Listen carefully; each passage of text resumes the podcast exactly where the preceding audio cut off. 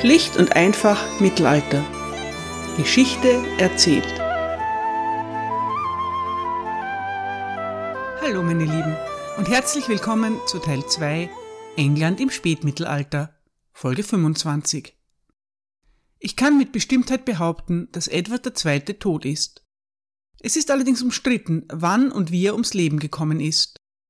Es gibt faszinierende Theorien zu seinem Überleben nach 1327. Ich werde euch die Argumentation nicht vorenthalten. Heute bleiben wir noch bei der offiziellen Version. Heute geht es um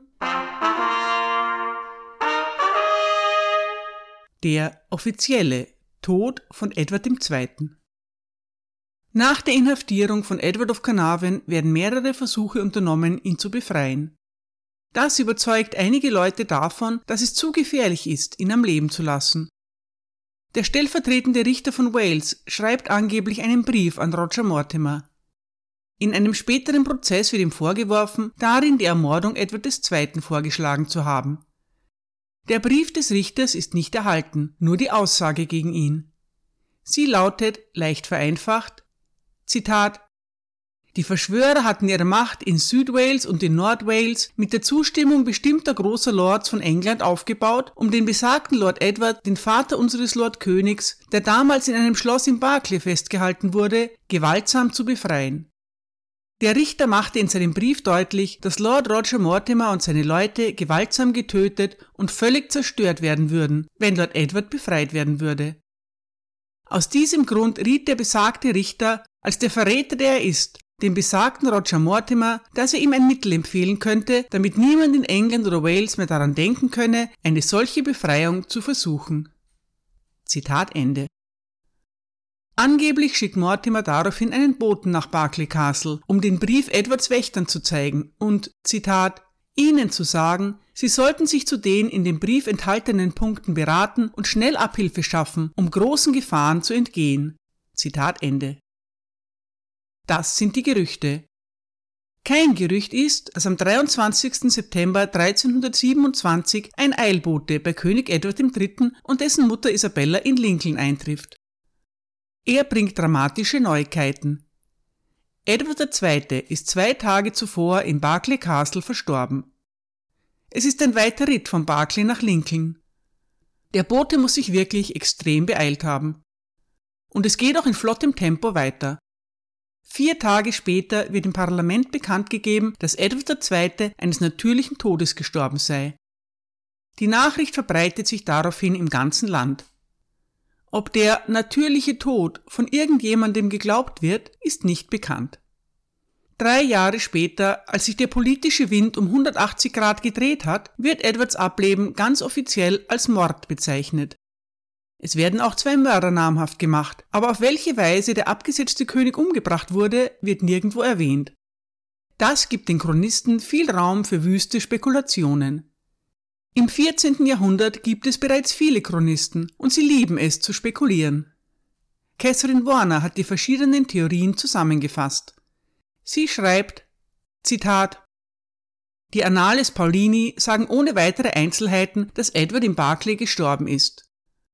Die Anonymale sagt, er sei an einer Krankheit gestorben. Mehrere Fortsetzungen der französischen Brü behaupten, er sei de grand douleur, das heißt an großer Trauer oder an großen Schmerzen gestorben. Adam Murimus dachte in den 1330er Jahren zunächst, dass Edward durch einen Trick getötet worden war. Er schrieb später, dass der ehemalige König erstickt wurde. Der Chronist von Bridlington schrieb, dass er den Gerüchten, die über Edwards Tod kursierten, nicht glaube. Das ist vermutlich ein Hinweis auf die berüchtigte Red Hot Poker Geschichte. Der Chronist von Lennerkost sagt in den 1340er Jahren, wenig hilfreich, dass Edward entweder eines natürlichen Todes oder durch die Gewalt anderer gestorben sei. Die Scala Chronica der frühen 1360er Jahre vermerkt salbungsvoll, auf welche Weise er starb, ist nicht bekannt, aber Gott weiß es. Der Chronist von Wigmore war sich sicher, dass Edward eines natürlichen Todes starb. Der Litchfield-Chronist sagt, er sei erdrosselt worden. Der Chronist von Peterborough schreibt, dass es ihm abends gut ging, er aber am Morgen tot war. Der French Chronicle of London sagt, er sei schändlich ermordet worden, gibt aber nicht an, wie. Zu den Chronisten, die die berüchtigte Red Hot Poker Geschichte erzählen, gehören der Polychronikon von 1350 und die englische Brü. Zitat Ende. Kein moderner Bericht über den Tod von Edward II. kommt ohne die Geschichte vom Red Hot Poker, zu Deutsch vom rotglühenden Stock, aus. Hier ist ausnahmsweise eine kleine Warnung angebracht. Ich will sie euch nicht vorenthalten, aber sie ist wahrlich unschön. In der englischen Brü steht, Zitat, nach dem Essen, als der König zu Bett gegangen und eingeschlafen war, gingen die Verräter leise in seine Kammer, legten ihm einen großen Tisch auf den Bauch und drückten ihn mit der Hilfe anderer Männer nieder. Die Tyrannen, falsche Verräter, nahmen dann ein Horn und schoben es in sein Hinterteil, so tief wie sie konnten. Sie nahmen einen Spieß aus glühendem Kupfer, steckten ihn durch das Horn in seinen Körper und rotierten ihn dort in seinen Eingeweiden. So töteten sie ihren Herrn, und nichts wurde bemerkt. Zitat Ende. Die Geschichte ist absurd, aber man versteht, warum sie sich all die Jahrhunderte lang gehalten hat. Es wird argumentiert, dass der glühende Stab eine Möglichkeit war, Edward zu töten, ohne Spuren auf seinem Körper zu hinterlassen. Das wäre allerdings auch auf deutlich einfachere Weise möglich gewesen. Schon im Mittelalter waren Schlafmittel bekannt und ein schlafender Mann kann leicht erstickt werden. Einer der Chronisten erzählt, dass Edwards Schreie eine Meile weit zu hören gewesen seien. Das ist ja wohl das Gegenteil von unauffällig. Die Eingeweide zu zerfetzen ist zwar eine effektive, aber keine schnelle Methode, um jemanden zu ermorden. Es könnte Tage dauern, bis der Betroffene unter großen Qualen stirbt. Das Ganze ist auch eine nicht allzu subtile und ziemlich widerwärtige Assoziation zu Edwards möglicher Homosexualität. Es gibt keinen Grund, die reißerische Geschichte zu glauben. Ich habe überlegt, ob ich sie weglassen soll, aber sie ist fast schon legendär und es erscheint mir historisch bedeutsam, dass sie sich so lange gehalten hat. Mittelalterliche Chronisten haben eine gewisse Affinität zu rektalen Morden. Im späten 13. Jahrhundert kursieren verschiedene Manuskripte über den Tod von Edmund Ironside, Demnach soll der arme Mann auf dem Abort von einem in der Grube lauernden Attentäter erstochen worden sein. Die angelsächsische Chronik erzählt außerdem, dass ein einzelner Wikinger mit einer Axt auf einer Brücke bei Stamford die gesamte englische Armee aufhält.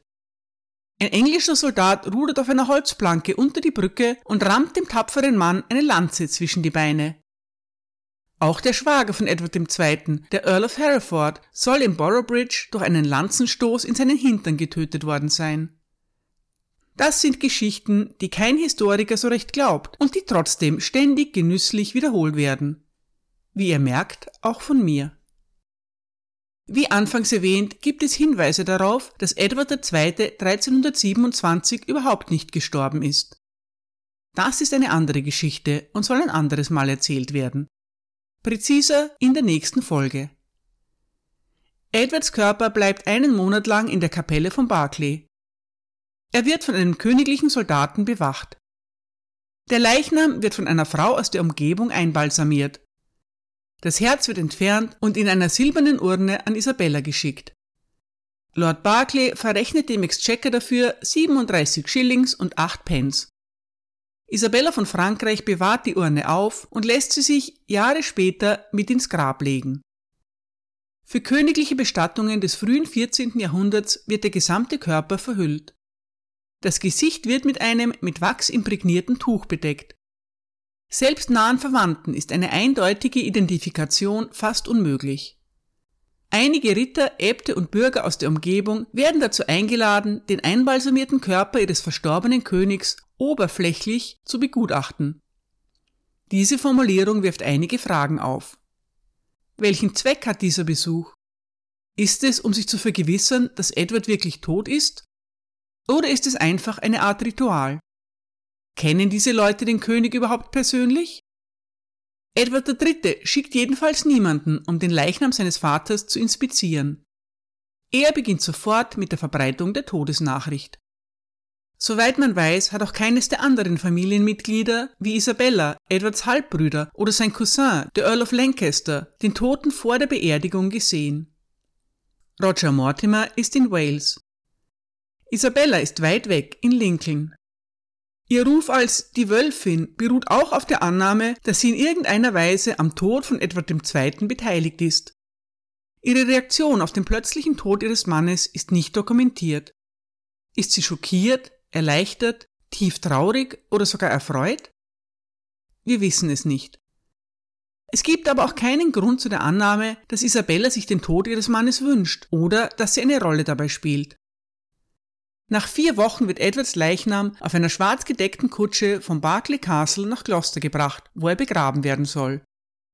Ein Bischof, ein Dominikanermönch und zwei königliche Ritter begleiten ihn auf seiner letzten, nur 15 Meilen langen Reise.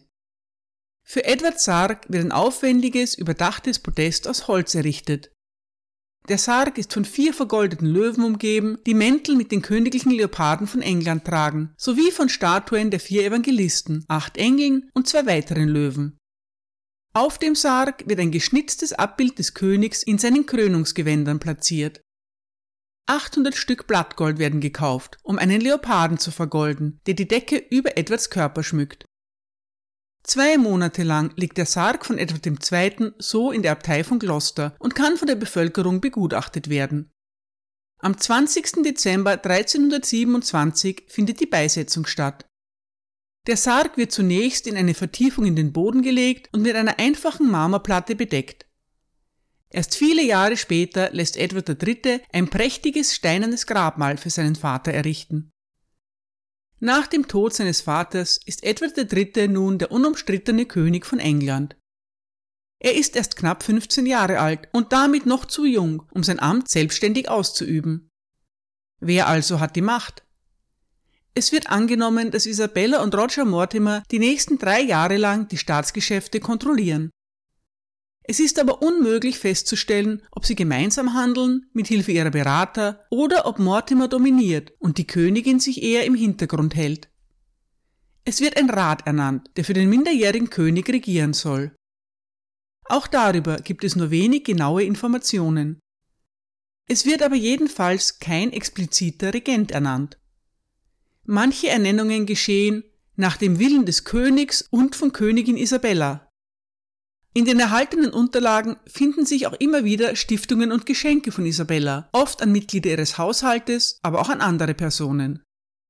Die Chronisten des 14. Jahrhunderts gehen in der Regel davon aus, dass de facto die Königin und Roger Mortimer das Land regieren. Sie äußern sich meist ziemlich bissig über das Paar. Isabella und Mortimer erweisen sich als besser darin, ein Königreich zu erobern, als es zu verwalten.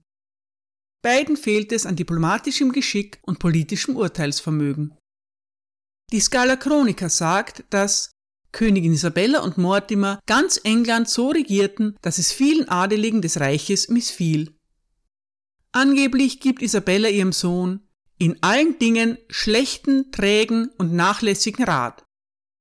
Der French Chronicle of London kommentiert, Zitat, die Königin Lady Isabella und Sir Roger Mortimer übernahmen die königliche Macht über viele der Magnaten von England und Wales. Sie behielten die Schätze des Landes selbst und sie behielten den jungen König vollständig unter ihrer Kontrolle. Zitat Ende. Es heißt weiter, dass Edward III. bald erkennt, dass er schlechte Ratschläge erhält und dass sein Reich im Begriff ist, verloren zu gehen. Die Brü sagt, dass der Regentschaftsrat, Zitat, bald aufgelöst wurde und es gab viel Verlust und Schaden für ganz England. Denn der König und alle Lords, die ihn regieren sollten, wurden regiert von der Mutter des Königs, Lady Isabella, und von Sir Roger Mortimer.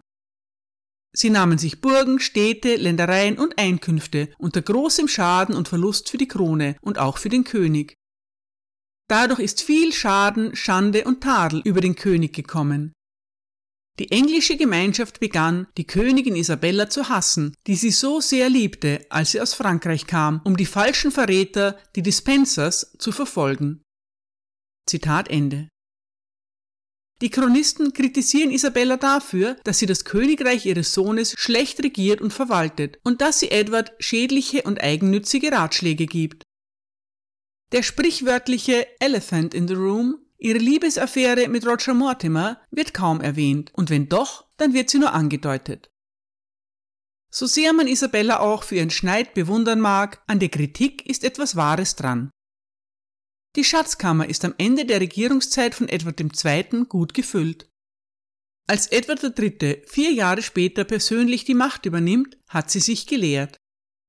Isabella und Mortimer wiederholen die Fehler von Edward II. und den Dispensers und fügen noch ein paar eigene hinzu. Ihre Politik ist größtenteils kurzsichtig und eigennützig.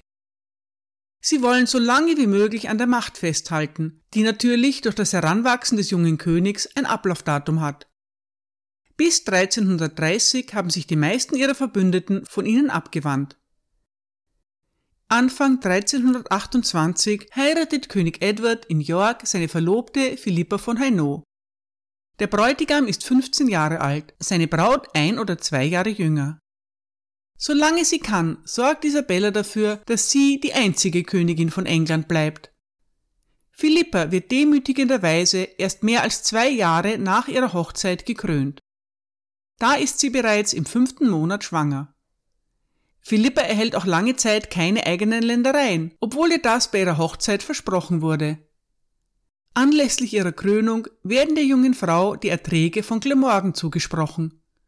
Glamorgan ist eine reiche Lordschaft, aber das Einkommen, das Philippa daraus erzielt, bleibt immer noch weit hinter dem zurück, was ihr bei ihrer Verlobung zugesagt wurde. Ein Jahr nach ihrer Hochzeit hat Philippa auch noch immer keinen eigenen Haushalt. Man kann es leider nicht anders sagen. Isabella behandelt ihre Schwiegertochter ausgesprochen schäbig. Am 1. Februar 1328, wenige Tage nach der Hochzeit von Edward und Philippa, stirbt der französische König Charles IV. Damit ist auch der letzte von Isabellas Brüdern jung verstorben. Charles war erst 33 Jahre alt und seine Witwe ist schwanger. Der neue Regent, Isabellas Cousin Philipp von Valois, bleibt zwei Monate lang im Ungewissen. Dann bringt die Königin Witwe eine Tochter zur Welt. Keiner von Isabellas drei Brüdern hinterlässt einen Sohn. Das ist das Ende der Kapetinger. Philipp von Valois wird König Philipp VI. In Frankreich kann der Thron nur über die männliche Linie vererbt werden. In der Lex Salica heißt es streng, in terram salicam mulieres ne succedant. Frauen sind von der Thronfolge ausgeschlossen. Auch die Söhne von Prinzessinnen können die Krone nicht erben. Diese uralte Bestimmung aus dem salischen Recht ist noch nie zur Anwendung gekommen. Jetzt wird sie hervorgeholt und geltend gemacht. Der Sinn der frauenfeindlichen Bestimmung ist leicht zu verstehen. Königstöchter werden häufig mit fremden Herrschern verheiratet. Es ist unerwünscht, dass die Söhne dieser Herrscher die Krone von Frankreich erben. Ohne die Lex Salica würde nun genau das eintreten, denn Edward III. ist der Neffe des verstorbenen Königs von Frankreich. Er und sein Bruder John sind die einzigen Enkelsöhne von Philipp IV. In England würde das für einen Thronanspruch ausreichen. Salisches Recht hin oder her, Isabella drängt ihren Sohn dazu, den Thron von Frankreich zu beanspruchen. Edward III. widerspricht seiner Mutter nicht. Eine weitere Krone ist ja auch eine schöne Sache. Also wird eine entsprechende Botschaft nach Paris geschickt. Sie bewirkt, wenig überraschend, zunächst einmal gar nichts. Philipp VI. wird König von Frankreich und Edward leistet ihm auch einen Lehnseid. Aber aufgeschoben ist nicht aufgehoben. In der letzten Folge habe ich über den ruhmlosen englischen Feldzug gegen die Schotten berichtet. Nach dessen enttäuschenden Ende wird im Auftrag der englischen Regierung ein Friedensvertrag mit Robert Bruce ausgehandelt. Bruce wird als König von Schottland anerkannt. Die verärgerten Engländer nennen die Einigung den Shameful Peace, den schandbaren Frieden. Der junge König wird dazu gezwungen, ihn zu ratifizieren. Edward III. ist aber nie mit dem Vertrag einverstanden. Als er einige Jahre später endlich in der Lage dazu ist, ihn zu widerrufen, tut er das sofort. Robert Bruce erklärt sich bereit, die fürstliche Summe von 20.000 Mark an die englische Staatskasse zu zahlen. Es ist eine Entschädigung für die jahrelange Verwüstung von Nordengland. Edward III. beschuldigt Roger Mortimer später, den gesamten Betrag für sich selbst behalten zu haben. um das Bündnis zu besiegeln, wird Isabellas jüngere Tochter Joan of the Tower mit David, dem Sohn und Erben von Robert Bruce, verheiratet. Edward III., der den Frieden mit Schottland nach wie vor ablehnt, weigert sich, an der Hochzeit teilzunehmen. Also findet sie ohne ihn statt. Joan ist erst sieben Jahre alt und trotzdem älter als ihr Gemahl. David Bruce ist erst vier. Weniger als ein Jahr später stirbt Robert Bruce. Jones nun fünfjähriger Ehemann tritt seine Nachfolge an. Die Ehe hält 34 Jahre, aber sie bleibt kinderlos und gilt als unglücklich. Henry of Lancaster und seine Verbündeten verabscheuen den Frieden mit Schottland, aber sie können ihn nicht verhindern. Lancaster wird immer ungehaltener. Als er erfährt, dass Roger Mortimer der Titel Earl of March verliehen werden soll, boykottiert er das Parlament von Salisbury. Die Verleihung verhindert er damit nicht. Mortimer sehnt sich schon lange danach, in die höchsten Kreise des Adels aufzusteigen. Earl of March, Graf der Marchen, klingt höchst eindrucksvoll. Es ist ein neuer Titel, der extra für ihn geschaffen wird. Er verdeutlicht, wer in Wales und in den Grenzlanden die Macht hat. Lancaster droht mit einer Rebellion. Der mächtige Earl hat zahlreiche Forderungen. Er erklärt, Erstens.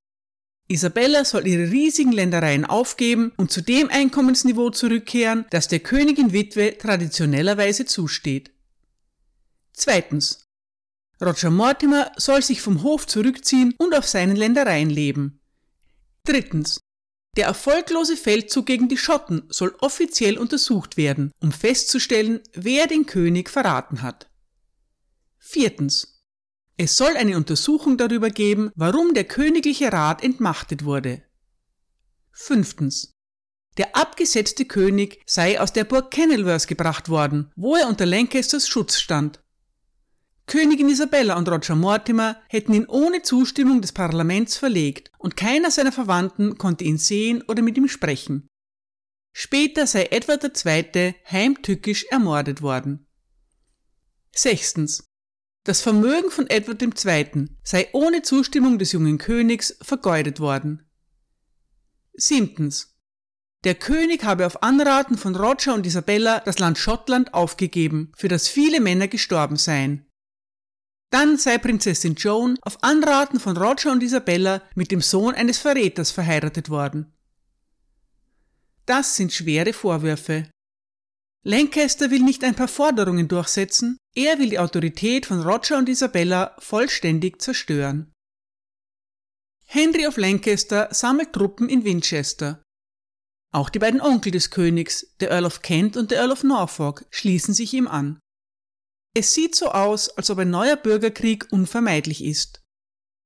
Roger Mortimer erklärt Lancaster im Namen des Königs den Krieg er marschiert mit der königlichen Armee nach Leicester und verwüstet Lancasters Ländereien. Henry of Lancaster berät sich mit seinen Verbündeten. Er erklärt, dass ihm nun keine andere Wahl mehr bliebe, er müsse gegen die Truppen des Königs kämpfen. Das ist den beiden Onkeln des jungen Königs zu viel. Gegen die royale Standarte ins Feld zu ziehen, ist Hochverrat. Der Earl of Kent und der Earl of Norfolk ziehen sich zurück. Alleine kann Lancaster nichts ausrichten. Ehe sie noch richtig begonnen hat, ist die Rebellion auch schon wieder vorbei. Isabella und Roger Mortimer haben sich durchgesetzt. Wenn sie glauben, sich entspannen zu können, so ist das ein Irrtum. Denn nun geschieht etwas sehr Seltsames. Der Earl of Kent schmiedet ein Komplott. Er will seinen Halbbruder befreien. Das klingt grundsätzlich sehr löblich aber der Halbbruder des Earl of Kent ist Edward II. Der liegt doch wohl seit einiger Zeit tot und begraben in der Abtei von Gloucester. Oder etwa nicht? Danke für Ihre Aufmerksamkeit.